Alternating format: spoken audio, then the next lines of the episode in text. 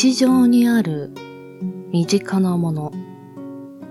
当たり前にあるそのもののことをあなたはどれほど知っているでしょうか。10月の月間テーマはお米にまつわるアイテム。第2週目にお送りするのはしゃもじ。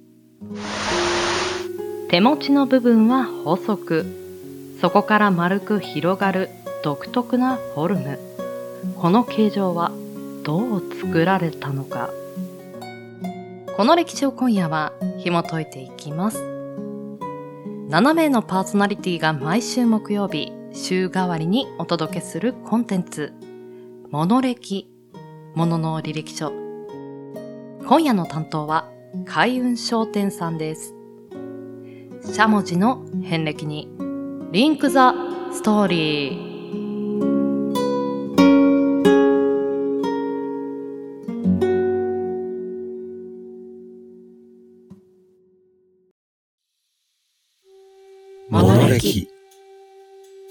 何気なく私たちを支えている。様々なもの、アイテム、その一つ一つに履歴書があるとしたら、そこには何が書かれているのでしょう。出生の秘密。どんな過程を経て今ここにあるのか。あなたと共にページをめくりたい。これはものの履歴書。こんばんは。開運商店です。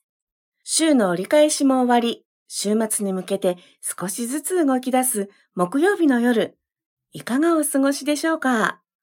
天高く馬こゆる秋がやってまいりました。秋になると天が高く見えるのは雲の位置が関係しているそうです。秋によく見られるハケで吐いたような巻雲やまだらになったイワシ雲などの見石雲は雲の中では一番高い位置にある上層雲なので空が高く見えるのだそうです。天気の良い日には、どこに出かけるでなくても気分がいいものですね。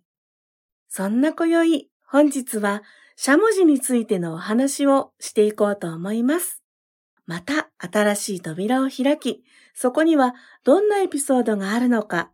少々お付き合いください。ご飯をよそう道具、それがしゃもじですね。しゃもじしゃもじと呼んでいますが、実はこの呼び方は正式名称ではありません。本当の呼び名は、杓子です。猫も杓子もという言葉に出てくる杓子が元々の呼び名だそうです。杓子の杓は、被釈の杓、水などを汲むための道具です。そして杓子のことは、ヘラとも呼んでいました。しゃもじができるまで日本人は木のヘラでご飯をよそっていたようです。では、しゃもじという言葉はどこから来たのかと言いますと、平安時代に宮中へ仕えた女房たちが使っていた隠語なのだそうです。この隠語は女房言葉と呼ばれ、特に食べ物や体に関する表現がたくさん見られます。例えば、おかず、お冷や、おでん、おかか、おみおつけ、お腹、おつむ、おはぐろ、おまる、おもちゃ。これらの言葉はすべて女房言葉です。例外としては、きなこ、波の花、こちらは塩のことです。あつもの、へちまも女房言葉。そして、しゃもじ、ひもじいなど語尾に文字をつけた言葉も女房言葉なのだそうです。宮中へ仕えていた女房たちが自宅へ帰ってからもしゃもじ、しゃもじと呼んでいたので時代の流れとともにしゃもじという名前が定着したのですね。日本人の主食はお米、ご飯ですから当然しゃもじも稲作が始まった頃からのお付き合いかと思いきや私たちが日頃使っている琵琶という楽器のような形をしたしゃもじは西暦1800年、和暦で言えば関西の時代に初めてこの世に生まれました。この琵琶の形をしたしゃもじを考案したのは、広島では有名な聖神さんと呼ばれる一人の僧侶でした。聖神という名前の漢字は、誓うという字に誠という字を書きます。聖神さんは1742年生まれ、58歳で亡くなるまで、広島の地で人々が豊かに暮らせるための数々の知恵を発明しました。聖神さんの生まれは、伊予の国、現在の愛媛県です。秋の国、現在の広島県大工町で、米国商を営んでいたため、若い頃は家業を手伝って広島に移り住んでいました。当時の広島は人々がかなり貧しく大変苦しんでいる様子でした。その窮状に心を痛め、宮島にある公明院の良丹上人のもとで仏の導きを受けました。ちなみに宮島とは、厳島神社のある厳島のことです。宮島と呼んでも、厳島と呼んでも、どちらも間違いではないそうです。精神さんはもともととても手先が器用な方で、修行の間に作り出した木魚はとても成功だったと言い伝えられています。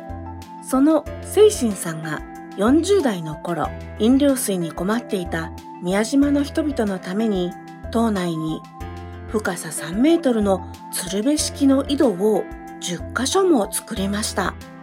これらの井戸は精神釣り井と呼ばれ、現在でも4箇所現存しています。宮島の人々のために日々何かできないかと考えていた精神さんは、伝説によれば、ある夜、弁財天の夢を見て、その手にお持ちになっていた琵琶の美しい線から杓子を考案し、未線と呼ばれている宮島中央部にある山から取れる木を使い、土産物にしようと思いつかれたそうです。精神さん自ら手作りで木を削り、初めてのしゃもじが出来上がり、その作り方を一つ一つ丁寧に島の人々に伝えたそうです。実はこの思いつきが生まれるまでには、宮島という場所の持つ特別な歴史が関係していました。日本が生まれる大元の元である伝説が書かれている古事記に登場するのが、イザナギの御事とイザナミの御事です。死んでしまった妻のイザナミを追いかけて、黄泉の国へ行ったイザナギの御事は、妻の変わり果てた姿に驚き、戻ってきます。その時、現在の宮崎県、つくしのひむかの立花の、小戸の淡木原で、みそぎを行いました。体から汚れを洗い流したのですが、その時生まれた神様が、天照大神とつくよみ、そして竹早スサノオの御事です。このアマテラス大神と竹早スサノオの御事が、ある意味物々交換のような形で、受け火という取り交わしを行いました。そのおかげで、スサノオの御事には3人の娘ができました。市木島姫、滝り姫、滝津姫、この3人の姫神様たちは、宗方三女神と呼ばれています。中でも、市木島姫は仏教でいう弁財天と同一の存在だと言われています。ですので、弁財天を祀っている仏教のお寺の近くの神社では、市木島姫をご祭神としているところが多いそうです。この宗方三女神の居場所が、秋の宮島こと厳島神社なのです。ですから、古くから宮島は、島全体が信仰の対象となり、この島は女神様たちの体と見立てられ、その土地に鉄でできた鎌や桑などを突き立てることはあってはならないとされました。すなわち農業が禁止されていました。さらに、女神様たちに仕事をしていただくわけにはいかないということで、島内では旗織りをすることも禁じられていました。ですので、もっぱら宮島では、島で何か農作物や織物を生産することができずにいたのです。しかし、宮島は平安時代に平清盛が手厚く庇護したこともあり、観光地として大きく発展しました。当時、土産物がなかったことから、精神さんのアイデアは爆発的ヒットとなりました。宮島のお土産として、島のご祭神である一木島姫であり、弁財天の持つ琵琶の形をしたしゃもじは、ありがたい神のご神徳があり、福運を招くと言われ、全国に広まりました。それからはこの使いやすい形が好まれ、全国各地でも琵琶の形のしゃもじが生産されるようになったのです。宮島でお土産として売っている手作りのしゃもじは、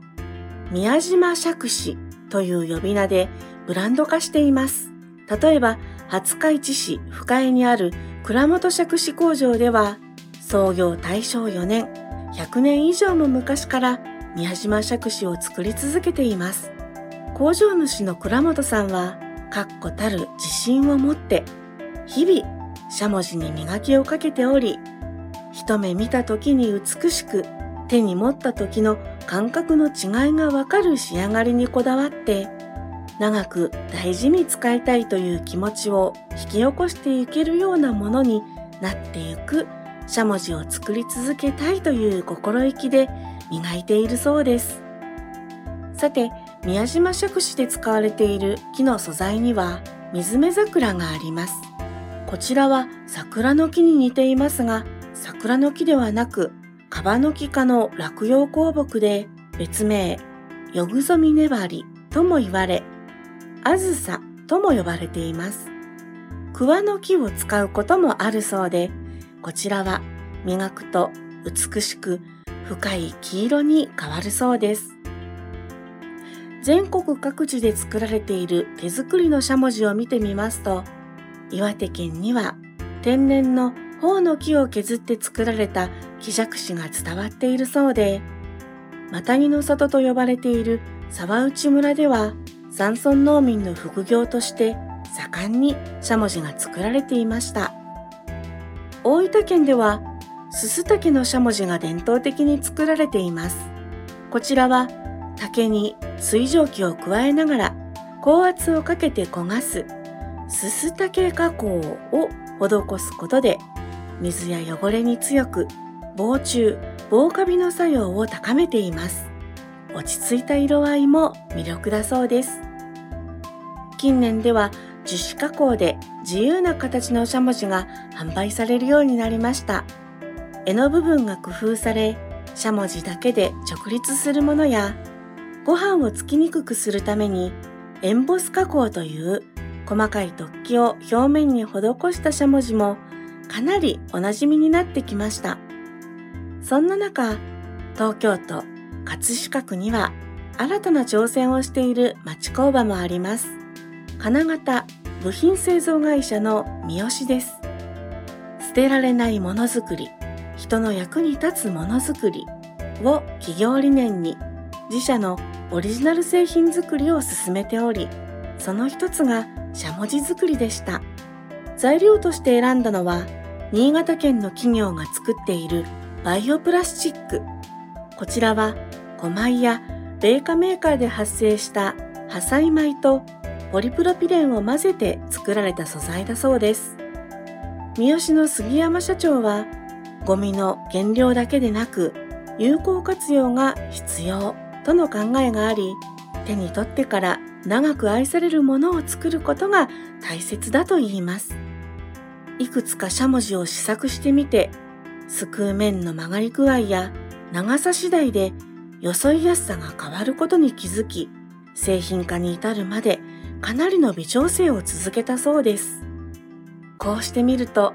私の知らないしゃもじが世の中にたくさんあることがわかり、ますます興味が湧いてきました。今度、しゃもじ売り場を見に行ってみようと思います。いかがでしたでしょうか？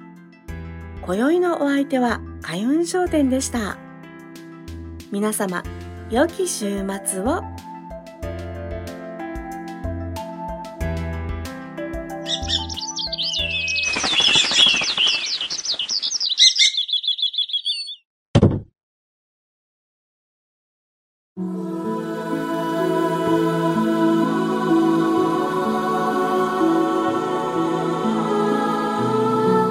しゃもじ。もともとは釈子と呼ばれ、平安時代、女房言葉と言われる隠語からしゃもじという言葉が広がっていった。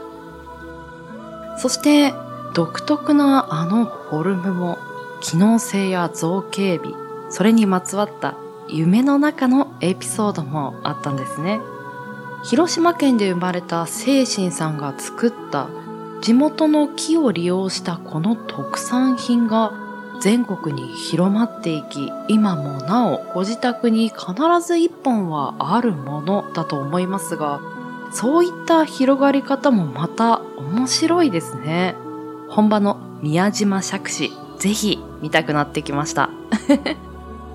その後も大きな展開はなかったのですが、使いやすさというものをさらに追求していこうと様々な加工が施されていっていることに、しゃもじの未来、今後どんな風になっていくのか期待ですね。開運商店さん、お疲れ様でした。では来週10月19日木曜日、テーマはお弁当。お相手は時猫堂さんです。番組の感想もしくはお便りは旧ツイッター X アットマーク SAKO アンダーバー PODCAST サコポッドキャスト。アカウント名はモノレキチャンネルにてお待ちしております。X ポストの投稿もハッシュタグカタカナモノレキにてつぶやいていただけると嬉しいです。ではまた来週。この時間にポッドキャストでお会いしましょう。